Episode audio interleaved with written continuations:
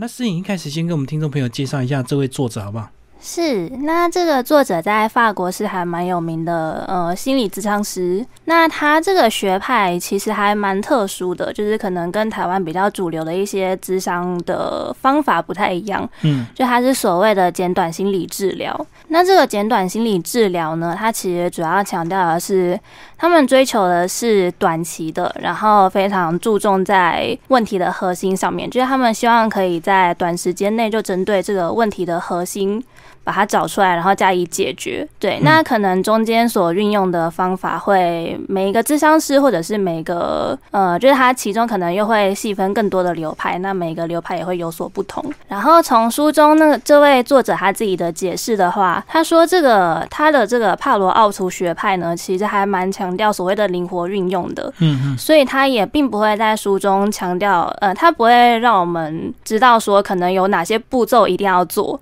他其实还蛮反对这种，就是一定要照着某种规矩来的这种方式，所以他就会，呃，还蛮希望说大家可以，呃，了解到整个他所运用的一些基本的概念，然后其实大家都可以灵活的运用它。那他们说所谓的这个极短心理治疗，它是强比较注重这个短期的这个疗效，是是，就是比较短期会看到效果。所以过去的很多心理智商，他可能这个，呃，需要咨询的一个时间都比较长，是不是？对，其实有一些智商。他可能会希望说，案主他是长期的来，然后可能他们会花，比如说一年，甚至是很多年这样子的时间，这样他可以慢慢的帮助案主去挖掘说，哦，你内心可能有什么样很深层的烦恼，那这可能是其中一种智商的方式。嗯，那呃，这位作者比较特殊的，就是他的案主通常都是。只来一小段时间的，比如说几个月，甚至是一两个月就可以有成效这样子。嗯，好，那这本书呢，呃，分为两个这个两大章节哦，是不是就来帮我们介绍一下？第一个章节是改变人生的思考法，第二个呢是跳脱僵局的行动方案，所以非常直接，一个就是思考方法，一个直接就是行动了。对。嗯，因为这本书的架构其实还蛮清楚的，就是我刚拿到的时候，觉得他这样子的安排蛮特殊，就是他是把呃他呃常用的智商的概念，整个大概念跟大方向都在第一步就全部都解释完。然后第二部主要讲的就是他智商这么多年来有遇过哪些比较有趣或者是比较有代表性的案例，嗯，然后从那些案例中来让我们了解说，哦，原来他第一步所说的那些方法可以怎么用。那第二部他提到的有非常多的故事，然后其实你认真的去看每一个故事的话，会发现他们每一个案主所经历的遭遇真的都完全不一样。对，然后呃，他也会告诉我们说，哦，他可能在在某一个。案主身上发现了什么样的特质，所以他会特别采用什么样的说法。这样比较容易帮助案主去重新认识他自己的问题，跟找到一个比较容易说服他说可能采取什么样的方式会比较好。这样子。好，那我们现在就从第一个章节来跟我们听众朋友介绍一下。第一个章节就提到说改变人生的这个思考法，对，他就有提到他个人一些比较呃特别另类的一个思考方式。那是不是最特别就是所谓的这个一百八十度翻转你本来尝试的方法？对，那这个方法它的初衷其实是基于说他看过很多。跟很多个案主合作过之后，他发现其实很多人的问题一开始可能还蛮小的，就他可能会是从一件小事开始，可是因为当事人一直不断的去努力的想要去消灭掉这件事情，可他可能用的方法不太对，或者是没有真的，他可能没有真正的看中问题的要害是什么，结果他所采取的那些方法。反而会造成这些问题更加的恶化，然后这些方法也都成为问题的一部分，所以到最后他这个问题就会像滚雪球一样越滚越大，然后造成他当事人的生活中可能变得很痛苦。可是你仔细去挖掘的话，会发觉发觉说，其实一开始它的起因是很小的，所以他呃所谓的一百八十度翻转这个方法，就是说，其实你首先要先了解出。了解说你尝试过哪些可能按照某一种逻辑的方法，然后因为这些逻辑现在我们已经知道说会造成问题更加恶化，所以你的第一步就是找出来之后，你就是要把这些方法给停掉，然后停掉之后，可能有一些情况会在某一些情况中，你要更有效的去消灭这个问题，就是你要把。你原来尝试的方法，整个反过来做一遍，其实会比你原本按照理性去思考那些方法更有用。所以简单讲，有比如说有时候我们这个呃亲子面临管教的这个问题，那你发现小朋友有一些问题呢，你就又规定了更加的强迫小孩子一定要怎么做，是，所以你反而又制造更多的问题，又跟跟更多的一个对立，对不对？对对，就是如果拿亲子教养这个案例去讲的话，呃，作者他常常遇到一个状况，就是家长会跟他抱怨说，小孩子为什么都不写功课？嗯就是只要家长不盯着他看的话，小孩子就会绝对不会自动自发的去写自己的作业。然后他就在书中分析说，其实这个状况它是一个恶性循环。就是开头是小孩子他可能不喜欢写作业嘛，嗯。然后家长就会想说，好，那我就盯着你一直写，然后到最后会变成说，小孩子每一次作业都必须要家长盯着写，对，因为小孩子会觉得说，反正有爸妈会盯着我看嘛，那可能爸妈盯着我看的过程中，他也会教我说，哦，这个作业要怎么写，那你就写什么答案上去。他会觉得这样其实反而是比较轻松的，然后他也会觉得说，那其实我自己我不需要自己特别认真的去写作业，我不需要特别认真的去想说这个作业可能要嗯背后有什么自己需要知道的知识。那这样小孩子的学习动力越来越减少之后，其实家长会更加的焦虑，嗯就发现说，哎、为什么我越盯盯得越紧，然后你好像越越来越懒散，然后家长又会花更多的力气下去盯，可是这样，呃，就像刚才刚才说的，它是一个恶性的循环。嗯，所以家长越盯，其实小孩子的学习动力越来越削弱，所以到最后就是真的会变成说，你只要不盯他，然后小孩子就真的不会去写作业。所以作者提出来的解决方法就是：第一，你要先停止盯的这个动作，你要重新去了解自己所面临的这个问题，其实是你的小孩他已经去失去了学习的兴趣了。嗯，那你你真正要做的其实是提高他的学习的动力，对你要把学习这件事情交回到他的手上。所以你第一要停止一直盯着他写作业这件事情，然后第二是你要告诉他，你要想办法让他重燃学习的兴趣。嗯，可是你另外一方面，你需要知道说，学习是小孩的事情，就是在这件事情中，你之所以会觉得很痛苦，是因为你看不惯小孩子这样子的行为。可是当事人是你的小孩，他可能自己会觉得说，哦，我不学这件事情也没有什么关系。那作为家长，我们就要接受到一件事实说其实学习本来就是小孩子自己该负的责任。嗯，那我们这样放手给他做之后，他有可能真的会重燃学习的兴趣，也有可能不会。对可是这个是小孩子自己必须要做的决定。就他自己要去承担他如果不写功课的一个后果，就对，对，是，而不是一直花更多时间来盯，这样子呢，只会让小孩又更加依赖，他就会发现说，反正如果我真的功课很重要，我爸妈就会盯我，那如果他不盯我，可能就不会那么严重这样子。对。嗯，就是如果家长一直按照原本的方式去做的话，那可以确定的是，小孩子的学习兴趣还是永远不会呃变得更强大的。其实这个就跟我们这个心理学有时候在讲那个老鼠跑滚轮一样，对不对？对你很累，然后你滚轮一直跑，你就更卖力的跑，要跟上滚轮的速度。对，可是当你更用力，滚轮的速度又更快。对，其实滚轮也是一个作者提出来的一个比喻，我觉得还蛮生动的。因为我们就像是我们遇到一个问题的时候，其实很容易做出这个抛滚轮的行为，就是我们觉得自己非常的努力，就花了非常多的力气想要去解决这个问题，可是其实所有的问题都直接在跑同一个滚轮，就我们嗯一直都在滚轮上面，可是我们其实只要停下来。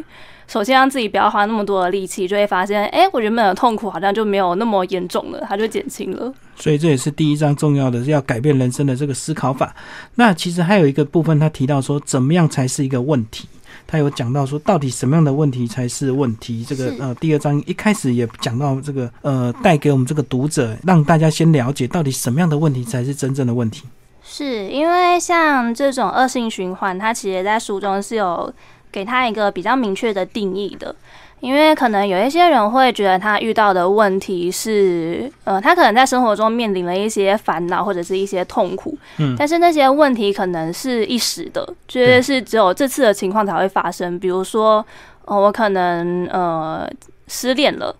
那其实失恋它只是一个，你只要慢慢的花一段时间下去，你就会有可能走出来的事情，它不是一个会长期存在的一个状态。那作者所所谓的问题，他给的一个定义是说，你如果在某长期的一段时间里面，你一直反复的遇到同样的一个状况，嗯，它才可以称之为问题或困境。然后我们在这个问题中，其实也要辨认说，那真正因为问题烦恼的人是谁？就是真正要处理这个问题的当事人是谁？比如说像刚刚提到的家长。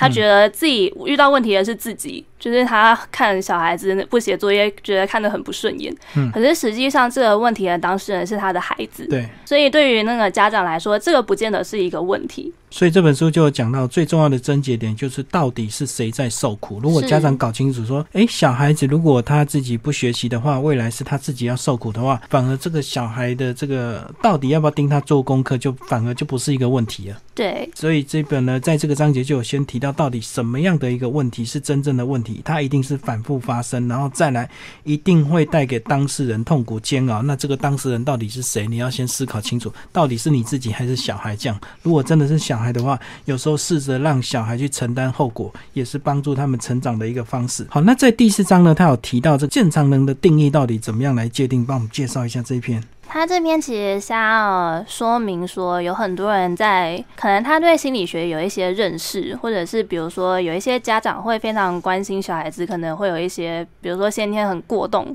之类，或者是自闭之类的问题，这些都是现代的家长或者是一般人他其实会很在意的一个问题，就是我们有没有一些心理上的先天的毛病。是我们无无法改变的，然后会让我们带来痛苦。不过，其实作者他的立场是认为说，在这个世界上，你很难说到底有没有所谓的正常人存在。他觉得，其实，在呃大众越来越了解心理学之后，反而出现了一个状况，是大家都非常的想要把一个问题给贴标签，就是比如说，呃，可能夫妻之间吵架。然后可能太太就会给老公贴标签，说：“哦，我们之所以吵架，就是因为他是一个自恋的人，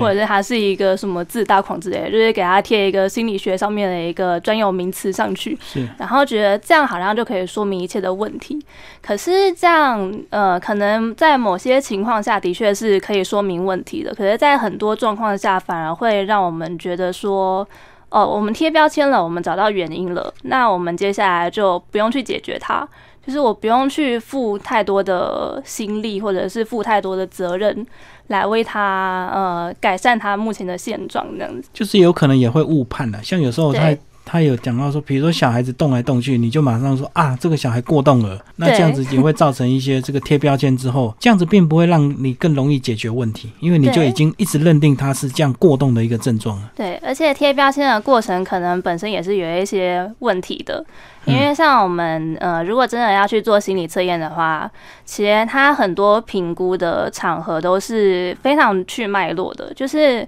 医生并不会特别去考量到说，哦，这个小孩或者是当事人他可能平时跟身边的人呃互动的状况到底是怎么样。比如说刚刚说呃，可能有的小孩会被贴上过动的标签，嗯，那作者其实提出了一个反例，就是可能这个小孩平常就是。其实很多小孩本来就是比较活泼的嘛，然后很多大人就会告诫他们说：“你不要一直乱跑，你不要就是大声吵来吵去的。”然后其实我们都很少去想说，那小孩子听到这些话，其实他可能反而会更容易去吵，他更更想要跑来跑去，然后就造成家长会觉得说：“嗯，为什么我劝都劝不停？”然后他就觉得哦，真的是有一个过动的状况，嗯，但其实不见得，可能是因为家长的行为才激发出来的。或者是他可能单纯觉得无聊，所以他就想要自己在那边玩乐，那无形中呢就被呃误判成他是一个过动儿这样子。嗯啊，那接下来我们来介绍第六章。第六章讲到说改变逻辑啊，采取循环式的思考，而不是直线式。就是我们很容易遇到事情，我们就用直线性的一个思考这样。像是其实我觉得这是比较理性的人都会有的一个思考的盲点，就是我们想要去解决问题的时候，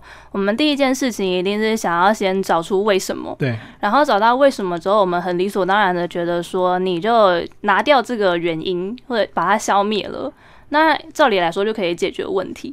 那这个思考逻辑，它在纸上谈兵的时候可能是很合理的，就是我们把它拿来当成一个理论的时候，它非常的合乎逻辑。对，嗯，但是我们在其实日常生活中，我们真正想要解决，比如说我们跟其他人呃可能相处的状况的时候。那这个问题就会变得非常的复杂，它就不是这种线性的逻辑可以解决的事情。比如说，我们其实，在做每一个行为的时候，其实我们都会先考虑到对方的反应。比如说，我今天回家，可能跟我室友讲说，请他去倒垃圾之类的，那我们会先考虑到说，哦，要是我跟他讲话态度稍微凶了一点。他可能这几天比身体比较不舒服，所以他反应会很激烈。那这样我想要请他倒垃圾的这个目的就无法达成。所以我们其实一开始会先考量到这件事情，然后就先采取一些，比如说呃，先安抚他啦，或者是你会想说要怎么好声好气的跟他讲话。这其实是一个循环式的逻辑，就是我们在做某件事情之前，我们就已经先把对方的一些反应或者是其他的变音给考量进去。然后可能对方也会给我们一些过程中就会给我们一些回馈，对，然后我们也会根据对方的回馈来修改自己的反应。所以其实日常生活中我们跟别人的互动是非常复杂的。然后我们通常在生活中遇到的问题，也是牵涉到很多人际关系跟呃你我他之间的互动。那这种时候我们就没有办法纯粹的找出说一个特定的原因，然后没有办法很简单的去消灭它。所以像刚刚讲的这个例子啊，比如说 A 造成 B。简单的讲，就是说，假如说老公对你不好，那我们直线性的思呃思考方式呢，就是你跟他离婚，那好像是你跟他离婚，你就解决全部的问题。但是如果你用循环性的思考，你就要去了解说，老公对为什么对你不好，或者是老公他个人到底他现在可能面临，也许他今天是被裁员，或者是他个人也有面临他心灵上的一些痛苦或者是一些问题，所以造成说他的反应不如你的预期这样子。是，比如说，呃，你可能也要把自己平常自己平常对他的态度给考虑进去，就是他可能对你平常很冷淡，就是对你越来越冷淡，可能也是因为你本来给他的回馈就也是不如他的预期。所以这是一个互相的一个呃循环，所以就不是像这个呃直线性的思考，说直接把这个造成问题的这个 A 解决掉，你就什么你的人生一切就会顺利。其实因为你不可能把人生遇到的任何问题都直接切割掉。对，嗯嗯，像小孩子如果不读书，你也不能说那我就直接帮你休学，对不对？还是要找出他为什么不读书的一个根本的一个原因。对，其实书里面有一个案例是真的，父母帮他办了休学，但是小孩依然不读书。哦，嗯，所以其实问题是没有解决的。所以就是呃，休学并不是解决小孩不读书的问题，就是没有找到他这个激发热情的这个原因哈。对，我们聊完第一段这个改变人生的这个思考啊，那接下来我们来呃就聊第二部分。那第二部分主要就是针对他个人这个辅导过的非常多的一个个案的一个情况哦，解析给我们听众朋友。那是我们再来聊聊了这个第二部分，跳脱僵局的行动方案有没有哪一些比较特别的案例跟我们分享？觉得他其实第一个案例就还蛮有趣的，觉得他呃他讲的是一个。呃，一对夫妻，然后那个老婆还蛮容易吃醋，就是他在这段关系中有非常强烈的不安全感，就一直觉得说，哦，他的。老公只要是晚下班，或者是只要没有常常在家陪她，她就会觉得可能是不是外面有其他女生要勾引她，那她是不是就被其他女人给拐走了这样子？所以她就跑来找作者求助。然后她一开始想要解决的问题其实是说，她就跟作者说，我的占有欲很强烈，所以她其实是想要解决掉自己的，她希望可以消灭自己的占有欲。嗯。因为她其实为这个问题跟她的丈夫吵过非常多次，然后她的丈夫也一直想要让她安心，可是她不管怎么呃受到安抚，她自己也会其实不断的安抚自己说，哦，我原本想的那些，我那些想象都是非常无聊的，或或是非常空穴来风的。但是她不管怎么安抚自己，然后就算她老公给了再多的保证，其实她还是会感到非常的不安，对。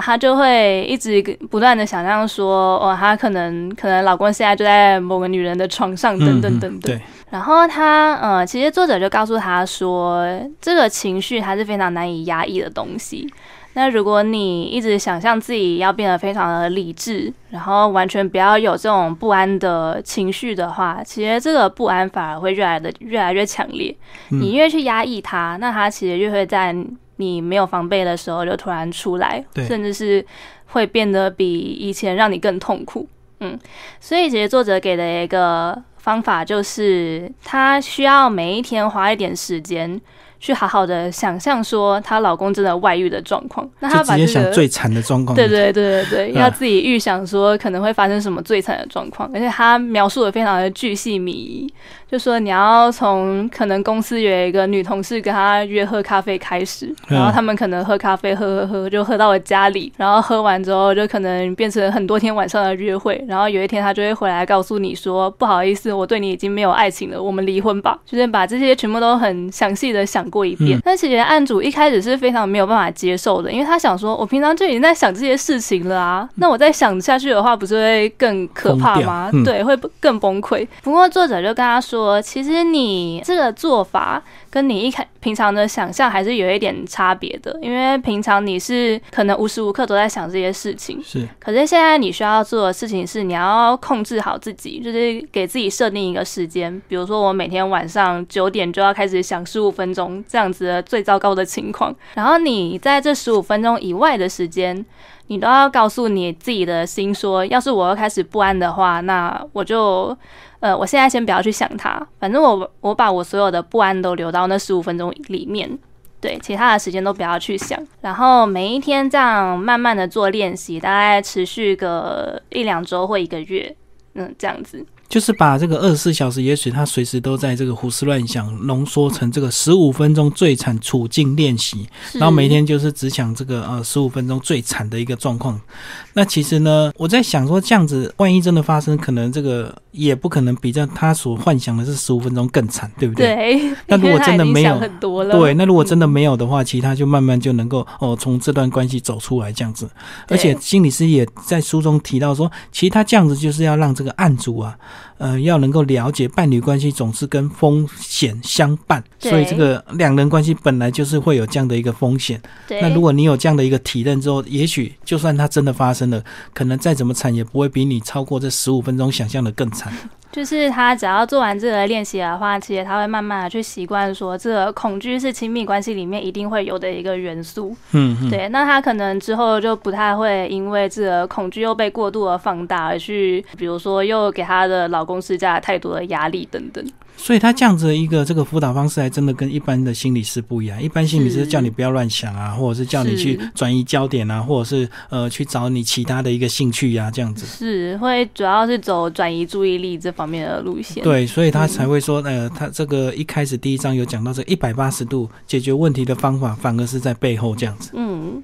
好，接下来我们再来介绍一些案例。另外一个我觉得也很有趣的案例是，其实也是跟爱情有关的。那当事人是，呃，这可能不是一个很好的榜样，但当事人他就是同时脚踏两条船。嗯，然后他觉得，呃，这个当事人是一个男性，那他认为这两个女朋友都非常的好，就是可能 A 有 B 没有的优点，然后 B 有 A 没有的优点，那两个女人合起来就是一个非常完美的伴侣。然后他也会就是。可能呃分配一些不同的时间去找不同的女朋友陪，就一三五二四六。对 对对对对。然后其实呃这两个女朋友都可能已经有一点受不了这样子的状况了，就是非常希望他赶快从中做一个选择。然后其中一个女朋友甚至去找了一个咨商师，然后咨商师又来找这位当事人约他一起谈，就对对对对对。然后可是咨商的结果就是呃就是咨商师后来也一直劝他说你要赶快。做出一个决定，这样对于你们三个人才是好的。可是当事人听到这样子的建议，其实是里面心里面有一点抗拒，嗯，他就会觉得说，可能智商师不懂他的烦恼，或者是他的为难之处在哪里，所以他来找作者，也是希望可以解决这样子的困境。那其实作者第一个问题就让我还蛮惊讶，他就问说：“那你有没有想过，就干脆不要做抉择？”那我们一开始可能普通人听到这样子的问题，都会觉得很不可置信，就是因为你脚踏两条船就是错的啊。对。那今天如果他真的想要在两个女人之间做一个选择的话，你怎么可以阻止他呢？可是作者的理由是说，其实这件事情对于当事人来说，本来就是很。不合乎理性的，对，就是他也不符合他的利益，因为当事人一定会觉得说两个女人对我都很好，那我到底有什么理由要去放掉其中一个人？所以其实作者给当事人的建议就是，你可以不要自己做这个决定，你可以考虑两种不同的方向，一种方向是你可以跟你的两个女朋友说，我现在就是没有办法做出任何的抉择。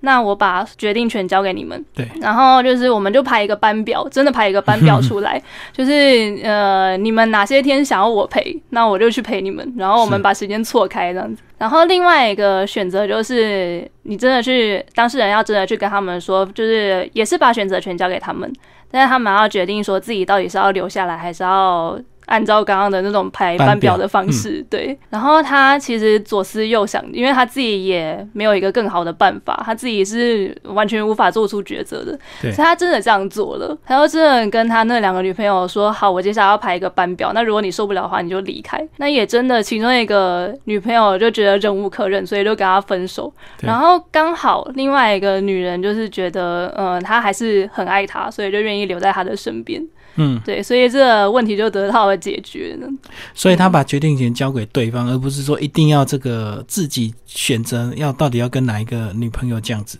对，所以这也是蛮另类的一个想法。对，那这个案子是刚好呃。刚好最后算是一个欢喜的结局，就是有一个其中一个女朋友愿意留在他身边。可是其实作者也有提醒当事人说，你自己要做好一个心理准备，就是你跟他们这样讲，他们有可能两个人都会离开你，这也是你自己需要负的一个责任。所以一个离开，一个留下来，反而是更好的结果，而不是两个都继续拖。那两个都继续拖，就真的是排班表，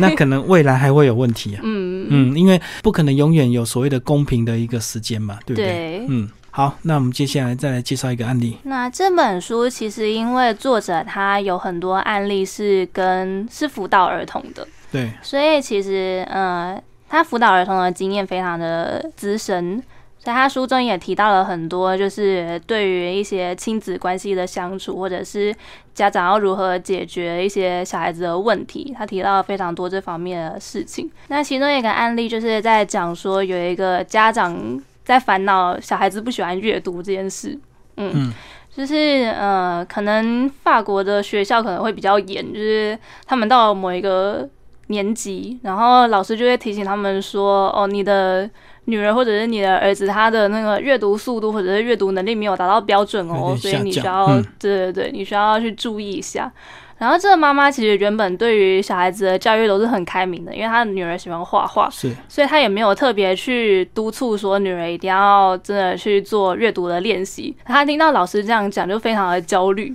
她就开始。催促说，就是每天女儿一定要花大概半个小时吧，花半个小时去做朗读的练习。然后他还没收女儿的最喜欢的彩色笔。可是他做了没收这种事情，然后又强迫女儿朗读之后，反而就让女儿产生了抗拒。然后每天的朗读时间都变得很痛苦，然后都要三催四请。然后女儿好不容易真的乖乖坐下来念之后，其实也是故意捣乱，故意念得很差。然后妈妈就非常的生气，他们的关系其实这样越来越恶化，就陷入了一个恶性循环。所以这个妈妈就来求助了作者。那这个作者他认为说，其实妈妈需要停止一个做法，就是你不要再这样子强迫小孩去阅读了。因为虽然利益是好的，可是很明显它没有效果，而且已经维持一段时间了。都如果还是造成更差的结果的话，那其实不如不要做。然后他就呃设计了一套方法给这个妈妈，他就对这个妈妈说：“那不如你就告诉你的女儿说。”其实他呃，你知道之前这样子没收他的画笔，其实是对他很不公平的事情。我决定要把画笔还给你。可是接下来我们大概每天还是要有一段时间，也是朗读的时间。可是这次是我要朗读给你听，然后这次也是你自己挑一本你最喜欢的书，可是只能由我朗读，然后你自己就是一个字都不可以看。所以他们妈妈对女儿说完这些话之后，就直接去书店，然后女儿也真的挑了一本她自己觉得很有趣的书籍，然后妈妈就买下来了。也是这样，大概朗读了几天之后，她发现，因为这个书是女儿有兴趣的书，然后女儿慢慢会开始催她说：“你什么时候要念那本书给我听？”对，然后妈妈故意念得很慢。然后他就发现，哎，女儿其实会默默的在旁边，他在朗读的时候，其实女儿会偷偷在旁边一直偷看那本书的内容，就往下看。对对对，就是继续往下看，就想要知道后面发生的事情。然后妈妈知道之后，还会就骂他女儿说：“我们之前不是说好你不可以看吗？因为你也不喜欢阅读啊。”嗯。对，然后女儿最后就，其实女儿最后就会忍不住就想要知道更多的东西，然后就干脆把书抢过来她自己看。所以其实她用这种呃很有耐心，然后稍微迂回一点的方法，反而刺激了女儿的阅读的兴趣。而且妈妈在阅读的时候还会故意念错字。对对，然后那个女儿如果出声音纠正，妈妈就会说：“哎，你刚刚不是说你不准看吗？对，那你怎么知道我念错这样子？”我觉得这个妈妈真的还蛮聪明的。对，那最后女儿就受不了，干脆就自己拿来读，自己拿来看的。对，嗯，所以无形中就打回他本来的这个兴趣了。对对对对对。哦然后后来这个女儿也是、呃，高中还真的就念了文组，就她真的一辈子都爱上了阅读。所以这个还真的是我们没有想到的一个方式，因为有时候我们都会觉得问题就是你不读，那我就是逼你读，嗯那逼你读，只要你读了就解决问题。对，可是你真的没有兴趣，你逼你读，只是会累积更多的怨恨，反而又造造成更多的问题。对，其实会造成反弹。嗯，好，那最后诗颖帮我们总结这本书好不好？那这本书你们在呃把它翻进来台湾之后呢，有所谓的目标读者群吗？就是一般的社会大众都可能每个人都有自己的一个问题，所以是不是每个人都适合来读这本书，用另类的一个这个思考方式来改变自己？是，我觉得这本书的确就是希望可以提供给每一个人参考的，因为像我自己的经验来说的话，其实日常生活中可能有一些事情虽然很小，可是就是一时之间无法解决它，然后我们用一般的很理性去思考的逻辑，其实会就让那个问题一直悬 悬置在那边。嗯嗯。那我觉得，其实这样子的状况，不管是在职场上，或者在家庭上，或者是自己平常的呃跟朋友的互动上，都是很容易出现的。可是我们就算是要给朋友建议，或者听到朋友的烦恼，就是想要帮他解决问题的话，其实也一般来说，我们给的建议都很相似。对，